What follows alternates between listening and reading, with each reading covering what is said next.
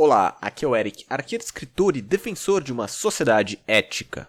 Nome da obra.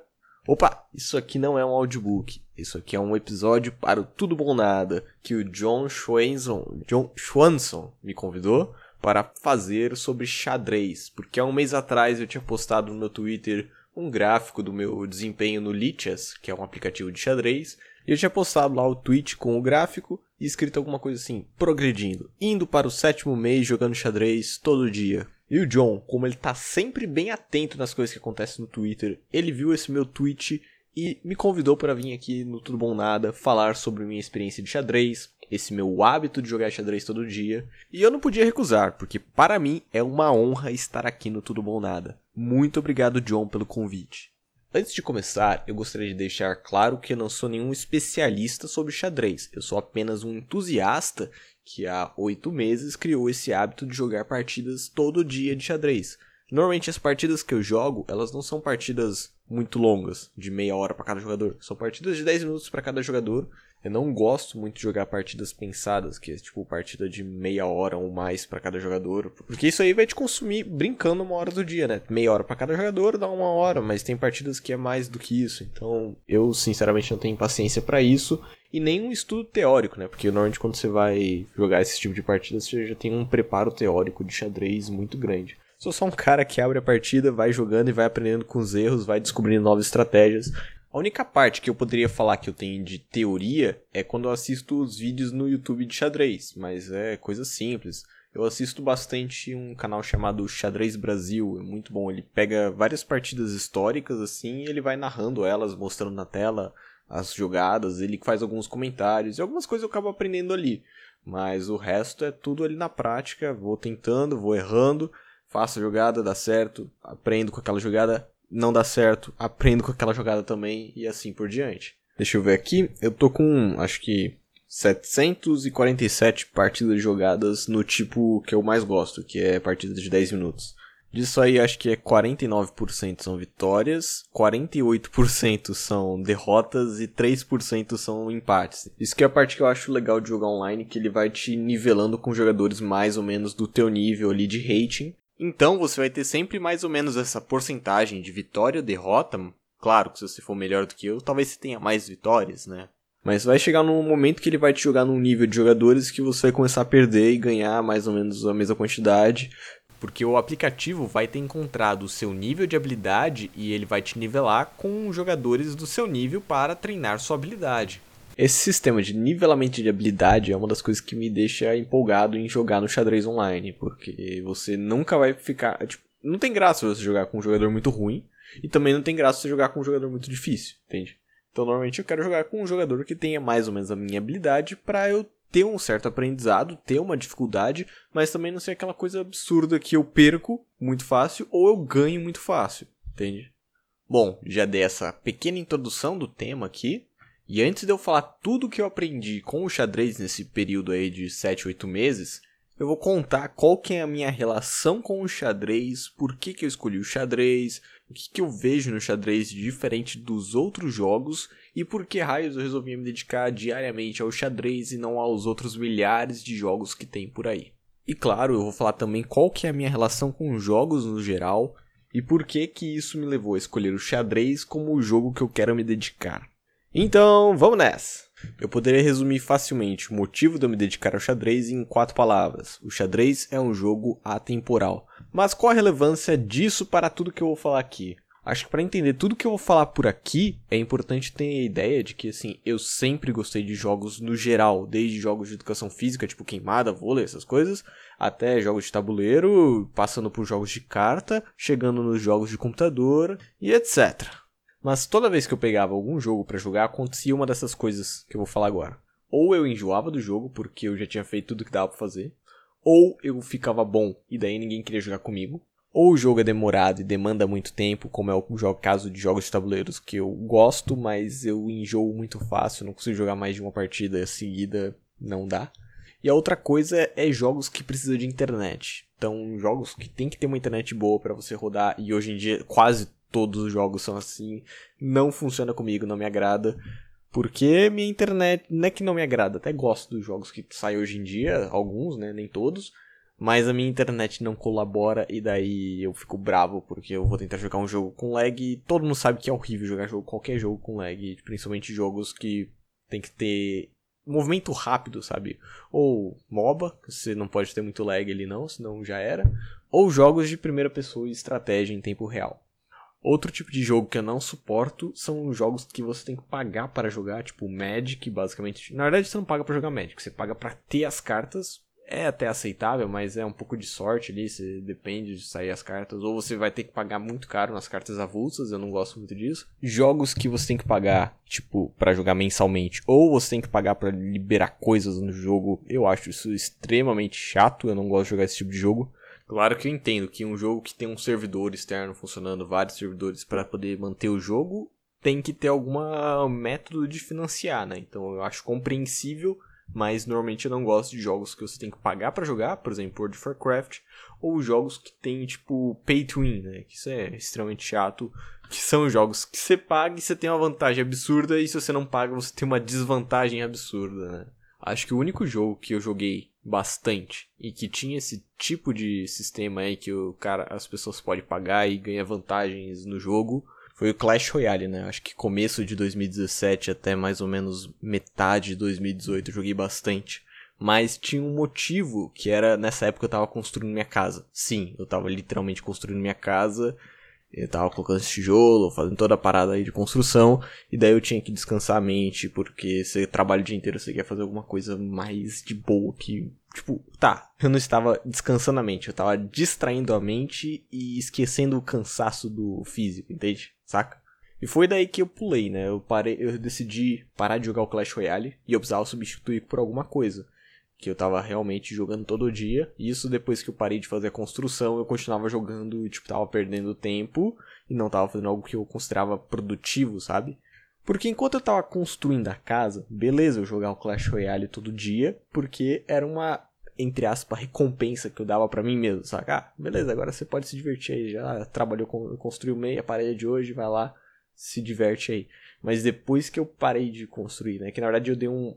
Eu construí minha casa até um certo ponto que eu tornei ela habitável, daí eu me mudei para minha casa. E daí agora eu tô juntando capital para poder terminar a construção e tudo mais, mas já dá para eu morar. E daí nessa etapa que eu tô na casa, não faz mais sentido eu ficar me recompensando todo dia jogando Clash Royale, porque eu uso muito isso. Eu gosto de jogar os jogos, mas quando eu jogo eles, eu tô meio que dando uma recompensa pro meu cérebro para eu poder ter incentivos para trabalhar mais e ser produtivo. Daí, como nesse período que eu vim morar pra minha casa quase acabada, eu não tinha mais por que continuar jogando Clash Royale, porque ele só ia me consumir tempo e não ia servir como uma recompensa pra eu, pra, tipo, pra eu trabalhar, porque daí eu ia só perder tempo, eu não tava trabalhando tanto quanto eu tava trabalhando antes, na época que eu tava construindo minha casa, saca? Mas eu precisava trocar isso por alguma coisa. E daí foi mais ou menos que eu escolhi o xadrez, porque, pensa comigo, eu jogo uma partida de 10 minutos ali, tipo, 10 minutos para cada jogador, é um pouquinho mais longo que uma partida de Clash Royale, mas ela, eu acho que o xadrez eles estimulam muito mais a. Trabalha bastante o cérebro. Sei lá, eu, eu tenho essa sensação que ele te deixa mais inteligente. Não sei. Pode ser só bullshit da minha parte, mas eu tenho a, a impressão, a ideia de que o xadrez ele pode trabalhar habilidades que vão ser mais úteis para mim, que pode me tornar um pouco mais, entre aspas, inteligente, vai trabalhar meu cérebro, não sei, alguma coisa assim.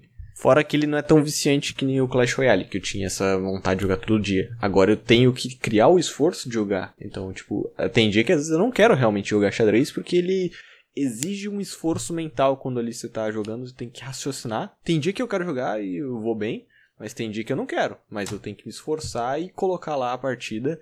Como é partida rápida, dá pra ir ali. Tem dia que eu só perco porque eu não tô no clima para jogar xadrez, mas eu jogo porque tem que treinar a minha habilidade de jogar xadrez. E agora que eu parei para enunciar as características que alguns jogos têm que eu não gosto, eu vejo que o xadrez não tem nenhuma delas. Acho que a única característica que o xadrez tem que eu normalmente não gosto, na maioria dos jogos que tem isso, é jogo de turno. Mas eu acho que o xadrez é uma exceção porque eu acabo gostando, saca? Porque normalmente eu odeio jogo de turno. Eu acho que eu só conheço dois jogos de turnos que eu gostava, tirando o xadrez, que era o Worms para quem não conhece, é um jogo de exércitos de minhoca. Daí você tem, tipo, suas minhocas têm bazuca, flecha, metralhadora, granada, e você tem que destruir o exército das minhocas do outro. É um jogo 2D antigo. Se você não conhece, eu recomendo jogar. É divertido pra jogar com, com os amigos. E o Magic, que tem turno, mas não sei porquê. Tipo, ele, a mecânica dele é tão bem feita que eu acabo gostando mesmo sendo de turno. E eu não tenho muita paciência para jogo de turno, exceto no xadrez. Outra característica que o xadrez tem, que eu gosto bastante, é que ele é um jogo puramente estratégico. Se você ganha, se você for bom, se você conseguir pensar as possíveis jogadas ali, são centenas, milhares de possibilidades de jogadas que você tem, e não tem aquela coisa de sorte, sabe? Tipo, não adianta, se você for o melhor jogador do mundo, você vai ser o melhor jogador do mundo. Não tem essa de, ah, você pode ser o melhor jogador do mundo, mas a sorte não estava do seu lado, daí você não jogou os dados certos, não caiu, não veio a carta que você queria, ou qualquer outra coisa que dependa de sorte. No xadrez não tem isso, é puramente estratégia. Você ganha se você conseguir ver a jogada que o outro jogador não viu.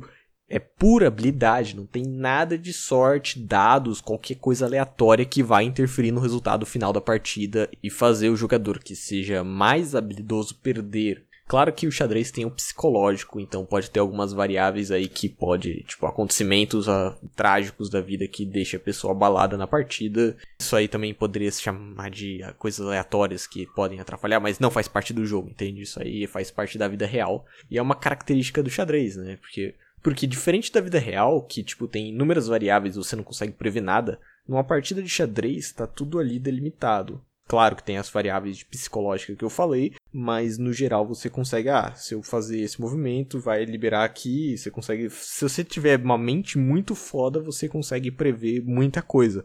Tipo, não prever qual vai ser o próximo lance do oponente, mas você consegue ver possibilidades. Não sei se deu pra entender, explicar o que eu quero falar, mas é uma coisa mais controlada, sabe? A vida real você não tem muito controle. Você tem controle das coisas que você faz e só isso. Você não consegue controlar as variáveis externas a você, né? Então, tipo, vai ter coisas que vão acontecer externas e que vão afetar a sua vida. Então, tipo, só a empresa que você trabalha falha e você é demitido e você não teve nada a ver com isso. Talvez tenha. Ou algum bando de idiota socialista vai lá e elege um presidente idiota que vai passar leis absurdas, que vai te afetar e você não tem controle sobre isso. No xadrez não tem muita chance de acontecer isso, só se a vida afetar o xadrez. Mas dentro das regras do xadrez você não vai ter coisas aleatórias afetando as suas jogadas, entende?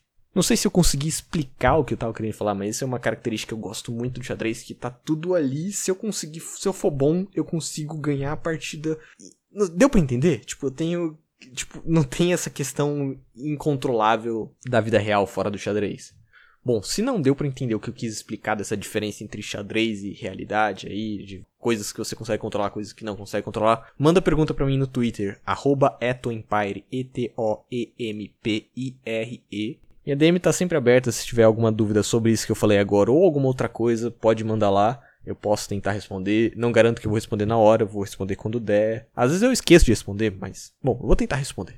Outras vantagens do xadrez é que ele é grátis, cara. Tipo, você não vai ter que pagar nada de manutenção. Tipo, só se você for, tipo, num torneio de xadrez, daí talvez você tenha que pagar uma inscrição. Não sei. Nunca fui para um torneio de xadrez. Talvez algum dia, se eu ficar muito bom, se eu jogar bastante, treinar e estudar bastante, eu posso, quem sabe, um dia participar de um torneio de xadrez. Não sei. Outra vantagem é que o xadrez suporta o lag da minha internet. Quando eu tô jogando no aplicativo ali, ele até pode ter um lag, mas como tem o tempo, então tipo, há um lag de 1 segundo, 2 segundos, não é tão grave como se eu estivesse jogando um FPS. Se bem que eu não jogo muito FPS porque eu não gosto de jogo de tiro, porque eu não vejo muito propósito nem como que eu posso, tipo, tá aí uma coisa que eu preciso falar.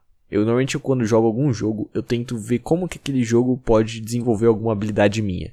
Então quando eu jogo jogo de tiro, eu não acho que tem alguma habilidade minha que está sendo bem desenvolvida ou alguma habilidade que eu ache necessária ser desenvolvida. Tipo, ah, tá, jogo de tiro você trabalha bem reflexo, talvez uma comunicação boa quando se joga em equipe. Quando eu jogo jogo de tiro, acho que a única coisa que eu gosto é tipo captura bandeira, mas é porque tem um objetivo ali, alguma coisa para fazer. Eu não gosto tipo deathmatch, eu acho meio vai ficar todo mundo se matando aí, eu acho meio sem graça, meio sem propósito, saca?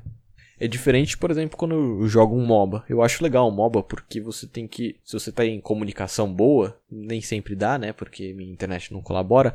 Mas você consegue. Tem aquele coisa de lance de trabalhar em equipe. E é uma coisa que eu percebo que eu não tenho muita habilidade nisso. Eu tenho uma certa dificuldade em trabalhar em equipe. Então eu gosto de trabalhar habilidades que eu sinto que vai ser útil. No jogo de tiro eu acho que muito mais sozinho às vezes, saca? Diferente de um MOBA. No MOBA, se você não trabalhar com a sua equipe, tipo num Dota, num LoL, Você vai ferrar o time inteiro. Se você ficar jogando sozinho, você é o retardado que provavelmente vai foder com o jogo. E tá aí algo que eu acabei de perceber que eu gosto do xadrez, que é ter o controle total sobre minhas peças. Eu devo ser uma pessoa meio controladora. É.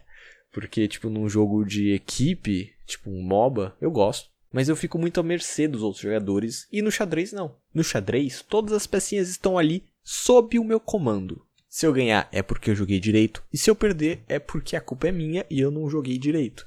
E se por acaso eu não jogar bem no xadrez, eu não corro risco de estragar o jogo de mais quatro pessoas que nem num MOBA. Que é uma coisa que eu não gosto muito, que muitas por causa da minha internet, eu acabo deixando o time na mão quando eu jogo MOBA, e isso foi um dos motivos que eu parei de jogar qualquer tipo de MOBA. Porque, mano, se um cara cai, eu já, já teve partidas que o cara caiu comigo e estragou o jogo inteiro. Com a minha internet, eu sei que eu provavelmente vou cair, ou eu vou ficar tendo lag, então eu vou prejudicar o time, daí eu, ah, não vou ficar jogando isso porque é só porque eu quero me divertir, eu vou sacanear a vida de quatro pessoas. Eu, ah, não vou jogar isso, vou jogar uma coisa que seja mais proveitoso para mim, que não me dê estresse, que é o caso do xadrez. Acho que esse é um dos motivos que eu provavelmente gosto do xadrez. Então pode ser que alguém esteja pensando, ah, ele não gosta de jogar, não gosta de ser sociável, não joga com ninguém. Não, eu jogo jogos em grupo. Inclusive tem um jogo que eu gosto, que é um jogo de sobrevivência, que chama Don't Starve, não sei se você conhece.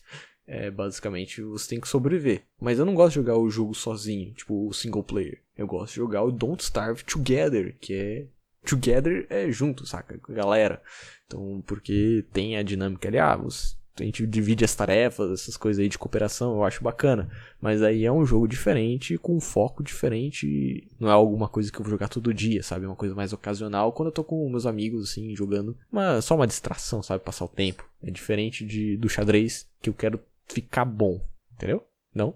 Bom, se não entendeu, volta para trás, ouve de novo e tenta entender. Eu falei tudo isso, mas ainda não cheguei no lance que eu tinha falado lá no começo, que o xadrez é um jogo atemporal. Bom, o xadrez é jogado há mais de séculos, milênios, não sei. Ele é jogado há muito tempo e ainda é jogado hoje em dia e tem campeonatos mundiais aí, coisas absurdas. Então eu tenho certeza que se eu me dedicar ao xadrez não vai ser um tempo perdido, pode-se dizer assim, porque hoje em dia tem muitos jogos que eles estão na moda, você joga, fica bom no jogo, e daí, dois anos, o jogo não está mais na moda, ninguém está mais jogando, os servers estão morrendo, e daí você gastou todo aquele tempo treinando, ficando bom naquele jogo, e aquele jogo saiu da moda, não, dá mais, não tem mais servidor, você, o, o servidor que tem quase, tem quase ninguém jogando, daí você tem aquelas habilidades inúteis, o xadrez não. O xadrez nunca vai sair da moda, pelo menos enquanto eu estiver vivo. Eu tenho certeza que daqui 40, 50 anos, provavelmente vai ter gente jogando xadrez. Pelo menos vai ter uns velhinhos lá na praça, assim. Eu posso ir lá na praça jogar xadrez. Talvez, vai que um dia eu precise, eu posso dar umas aulas de xadrez. Não sei. Eu dou aulas particulares de arco e flecha. Se eu ficar bom daqui uns 5 anos, quem sabe eu poderia dar uma aula particular de xadrez. Vai que um dia eu preciso. É uma habilidade que pode ser útil, entende? E de onde eu tirei isso? Eu tirei isso do fato de que muitos jogos, eles acontece isso mesmo, tipo, ah, ninguém mais joga Tibia hoje em dia, mas eu joguei Tibia, eu gostava muito de Tibia em 2006, 2007, eu tinha o quê? 8, 9 anos, eu achava divertido, achava um jogo difícil pra caramba, muita gente jogando online, multiplayer, um monte de gente do meu condomínio jogava. Hoje em dia, tipo, ah, aquele jogo lá de 2007, 2006, tudo pixelizado, quadrado, o boneco andava de lado. E isso acontece com vários jogos. Eu não tô muito ligado nos jogos de hoje em dia, mas eu sei que vários jogos eles vão acontecendo isso.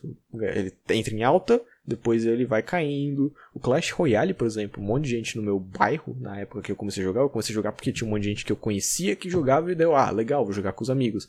Depois, da 2018, já não tinha mais ninguém que eu conhecia jogava. Tinha ainda jogadores, porque o jogo é famoso, muito, tem muitos jogadores, mas ninguém que eu conheço joga, então não tem muito por que eu jogar o jogo, entende?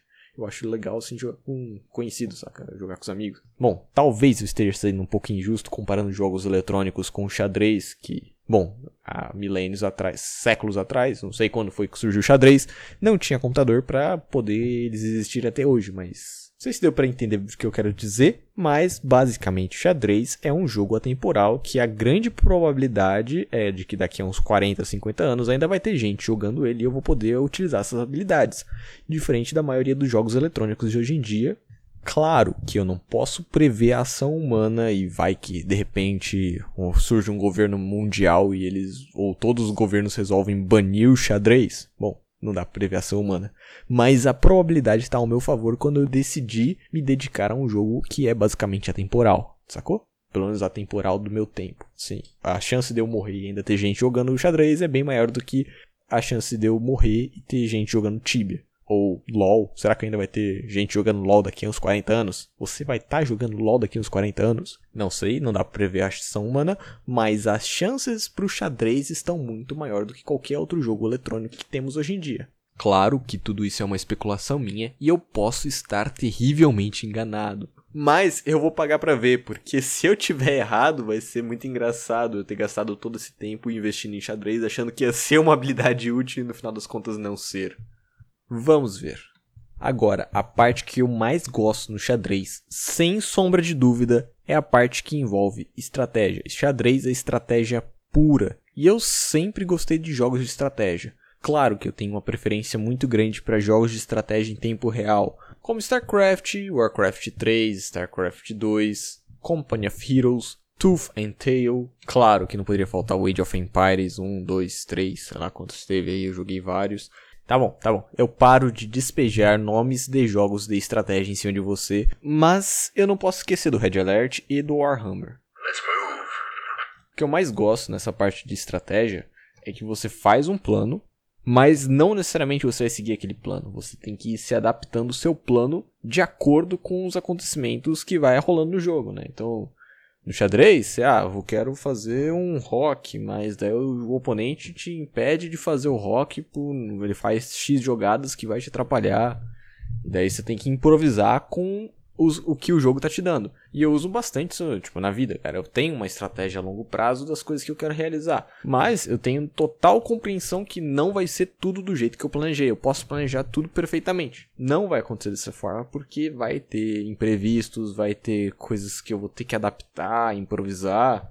E isso faz parte da estratégia, não só você saber fazer um planejamento, mas você saber improvisar no planejamento com o intuito de você tentar chegar no objetivo que você tinha planejado lá no começo. Mas você não sabe como que vai ser o caminho, então você tem que se adaptando. E jogo de estratégia tem muito isso quando você está jogando contra humanos, né? Contra a máquina não é tão divertido porque a máquina ela às vezes, dependendo do algoritmo, tende a ser previsível, se bem que hoje em dia tem uns algoritmos extremamente sofisticados que não são tão previsíveis. E nisso que eu tô falando de a máquina ser previsível, seria nos jogos de estratégia em tempo real, como StarCraft e jogos do tipo, porque a complexidade desse tipo de jogo é diferente do xadrez. No xadrez, as possibilidades estão no tabuleiro e a máquina tem capacidade de processamento para calcular centenas de jogadas adiante. Nos jogos de estratégia em tempo real, não tem como a máquina fazer a previsão do que vai acontecer ali, porque, diferente do xadrez, as possibilidades de jogadas não estão na mesa. As possibilidades você não sabe, você não tem total conhecimento do jogo, entende? Você não sabe o que está acontecendo no jogo.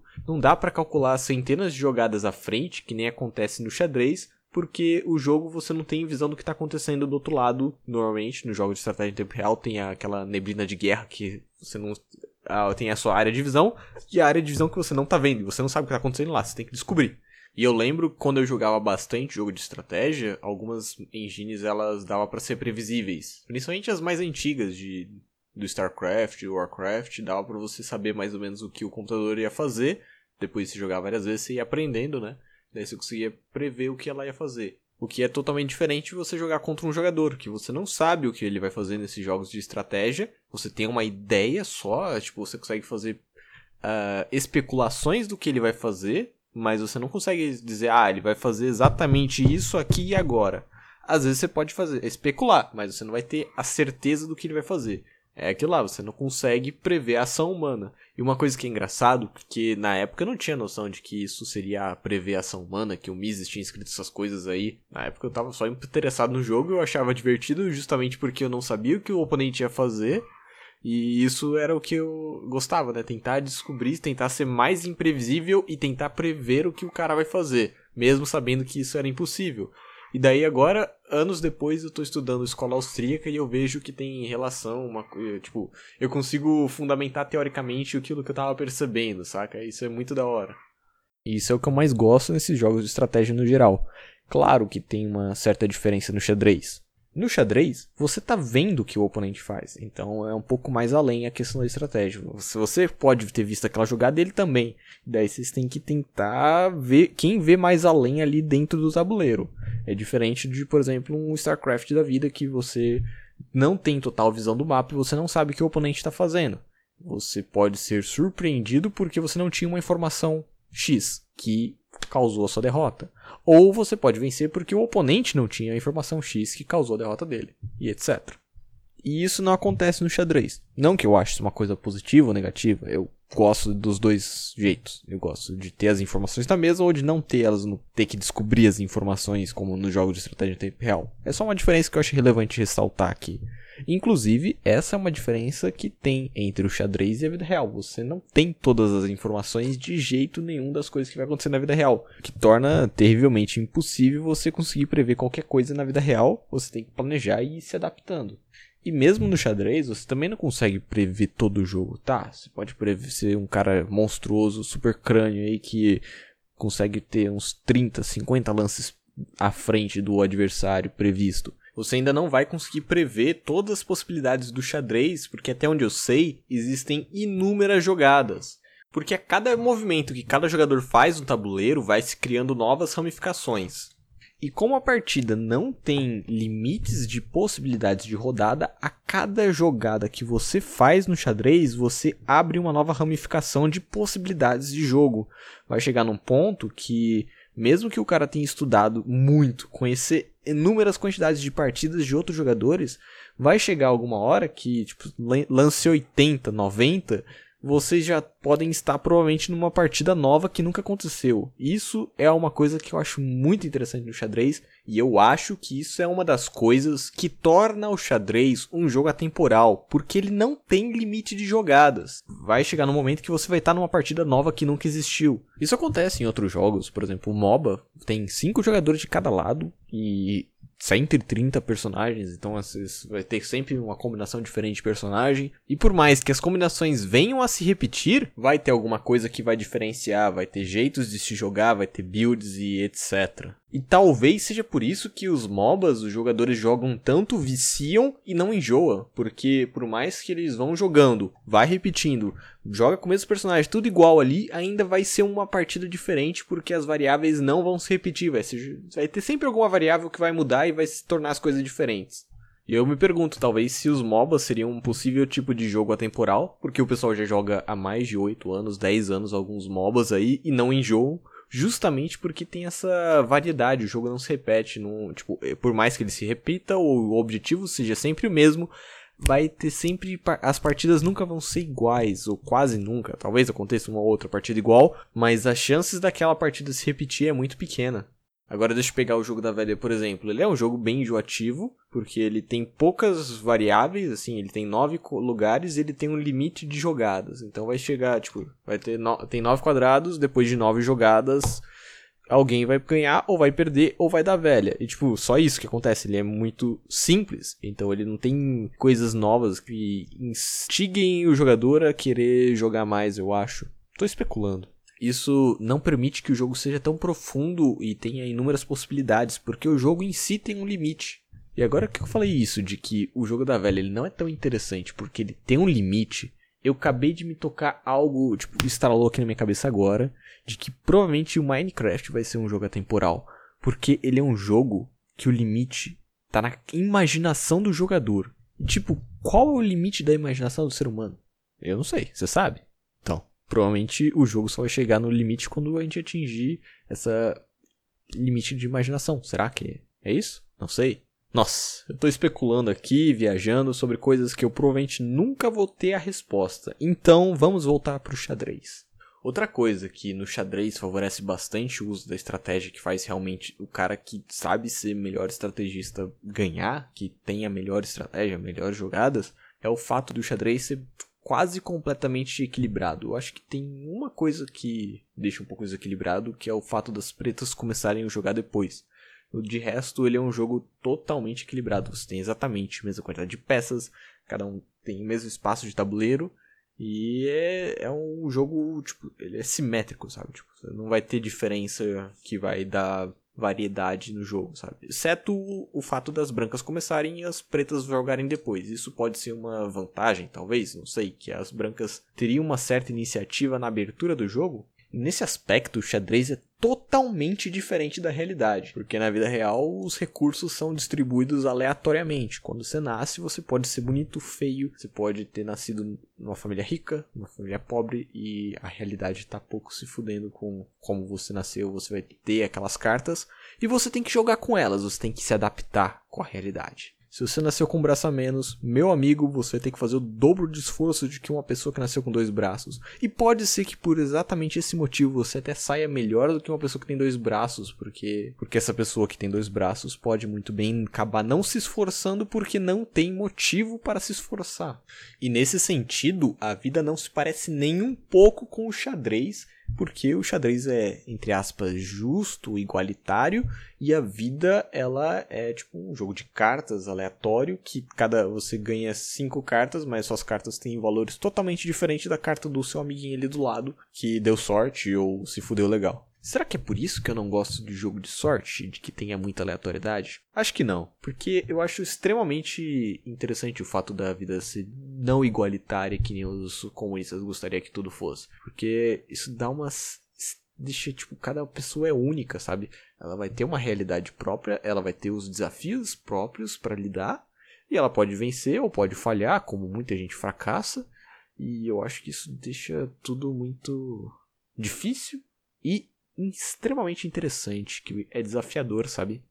Eu, eu encaro a vida como um jogo hardcore, sabe? Porque você só tem uma vida, você morreu, se fudeu. Bom, pode ser que não, né? Não sei se. Eu sou agnóstico, eu não sei se existe alguma coisa além ou se tem reencarnação ou qualquer outra coisa do tipo. Então você tem que jogar muito bem, porque se você ficar vacilando, se você ficar desperdiçando seu tempo, você que tá perdendo, você não tá. Você não vai atingir os seus objetivos. E eu sinceramente acho que a vida não tem objetivo. O objetivo da sua vida é você é o que você definir, saca? Tipo, tá, tem um objetivo básico que é não morrer de fome, mas você pode morrer de fome se você quiser. Pode ser seu objetivo morrer de fome. Um objetivo estúpido pra caramba, mas pode ser um objetivo. Diferente do xadrez, que o xadrez ele tem um objetivo, ele é um negócio exato. Você tem que dar checkmate. Você não pode empatar e nem afogar o rei. Se você fizer uma dessas duas coisas, você não vai ter ganhado a partida, então você não vai ter atingido seu objetivo no xadrez. E apesar disso tornar o xadrez um jogo com um objetivo extremamente simples, ele não deixa de ser interessante, porque tem todo um caminho complexo para chegar àquele final, e dependendo do nível dos jogadores que está jogando ali, vai surgir umas partidas extremamente belas de se ver, e é por isso que os profissionais, os caras, eles vão anotando. Tipo, você faz o lance e você anota lá. Eu não tenho paciência para fazer isso, ainda bem que eu jogo no celular, o celular já vai anotando ali os lances automáticos, o que é extremamente facilitador, porque se eu quiser algum dia voltar para ver as minhas 720 e poucas, quase 800, não sei quantas partidas que eu tenho lá no aplicativo, eu tenho minha conta e ele tem todas as minhas partidas salvas lá e eu consigo voltar para ver analisar elas. Inclusive o aplicativo que eu uso, o Litias, ele é muito interessante, eu aprendi um pouco assim. Quando eu vou muito mal na partida, eu consigo fazer uma pedir uma análise do aplicativo, ele me dá uma análise e mostra mais ou menos onde foi que eu errei. Na verdade, mais ou menos não, ele mostra. Você devia ter feito esse outro lance aqui. Claro que é uma máquina calculando, poderia ter outras inúmeras possibilidades. E o fato do aplicativo ter essa opção é extremamente interessante. Claro que eu não uso isso em todas as minhas partidas, porque isso ia consumir um tempo enorme. Mas se algum motivo eu resolver me dedicar ao xadrez de forma profissionalmente, por acaso, não sei, eu acho improvável, mas vai que aconteça eu não tenho a menor sombra de dúvida que eu vou usar esse tipo de ferramenta para estudar os erros das minhas partidas e ver para aprender com meus erros, mas com o auxílio de uma máquina, né? Porque isso vai me tornar muito melhor. Agora, se tem uma coisa que eu aprendi com o xadrez e que eu tenho certeza que eu vou utilizar no dia a dia, e que na verdade eu já até utilizava, mas antes de eu jogar xadrez, só que eu não fazia isso meio que inconscientemente, e quando você tem noção do que você está fazendo, acaba sendo mais eficiente, é o fato de que no xadrez, a menos que você esteja jogando contra um noob, você nunca vai ganhar com todas as peças no campo. Você vai ter que fazer escolhas, você vai ter que sacrificar peças, você vai ter que, ah, trocar uma torre por duas peças, tipo um bispo e um cavalo. A torre é melhor, Mas às vezes, por duas peças, compensa. Ou às vezes não, depende da situação. Daí você vai ter que fazer essas análises durante a partida, com o tempo correndo ali, você vai ter que decidir o que, que é melhor para conseguir ganhar a partida. Inclusive, as partidas que eu mais gosto de assistir lá no canal Xadrez Brasil, que eu falei lá no começo, são justamente essas partidas que tem grandes sacrifícios, né? Às vezes tem sacrifício de dama, cara. É tipo um absurdo. O cara sacrifica a dama no lance 12 e o cara ganha a partida ainda. Tipo, você fica, como assim? A dama é a melhor peça? Como? como que isso é possível? Claro que em algum momento eu gostaria de conseguir fazer uma partida bonita desse jeito. Talvez seja esse o motivo que eu jogo xadrez, que é tentar fazer uma partida, tipo, arriscada que seja épica de se jogar. Então eu acho que é basicamente por isso que eu jogo xadrez. Agora, se eu pegar esse lance da questão de trocas e sacrifícios presentes no xadrez, eu vejo claramente o lance da preferência temporal. Então, por exemplo, se eu quero acabar minha casa que eu estou construindo, né, que eu já estou morando, mas ela não está acabada porque eu tenho que juntar recursos, eu vou abaixar minha preferência temporal, que nem no xadrez, eu vou sacrificar a peça que eu, meu para poder chegar no objetivo final que eu quero. Então eu não vou ficar gastando com cinema e coisas fúteis entre aspas, que seria um prazer momentâneo ou uma alta preferência temporal, para poder te desfrutar de uma coisa melhor no futuro. E isso eu claramente vejo no xadrez. Você vai ter que sacrificar um bispo.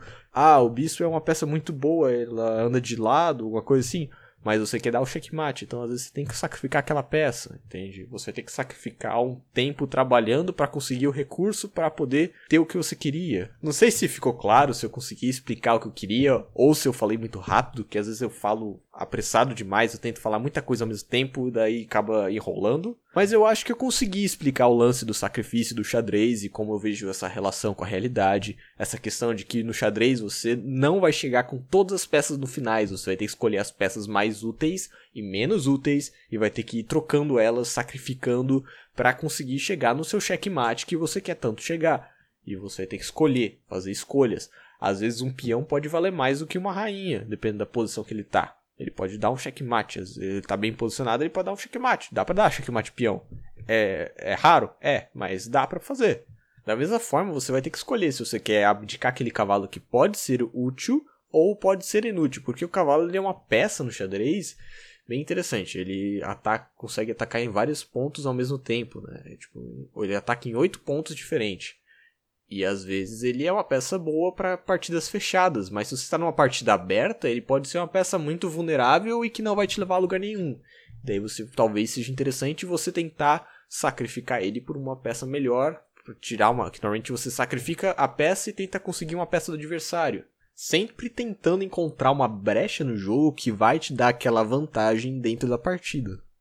Bom, tô pensando aqui para ver se tem mais alguma coisa para falar sobre xadrez e jogos no geral. E eu acho que eu encontrei mais duas coisas. A primeira coisa é você nunca quer revelar seu plano no xadrez. Isso é interessante também na vida real, porque às vezes você não quer fazer todo seu revelar todo o seu plano do que você pretende fazer, porque primeiro alguém pode copiar essa ideia, não que propriedade intelectual exista, mas se você sai na frente com uma ideia inovadora, você tem vantagem, mesmo que os outros copiem, depois você já tá na frente, você já tá liderando ali, você tá com tem uma certa vantagem. Por exemplo, é o fato dos audiobooks. Eu tô vendo agora que tem vários canais pequenos começando a fazer audiobook austro-libertários aí, mas só que eu já tô na vantagem. Eu comecei primeiro, eu vi que eu tinha uma boa sacada, eu comecei a produzir um monte, ganhei vantagem na frente. Agora, se vier outros concorrentes, eu já tô numa certa patamar de vantagens ali. Inclusive, eu até divulgo esse pessoal porque eu tô mais importado com o libertarianismo em fazer ele crescer. Mas eu tenho noção de que provavelmente esse pessoal que veio depois de mim, eles não vão ter o mesmo crescimento tão rápido, porque eu realmente tive.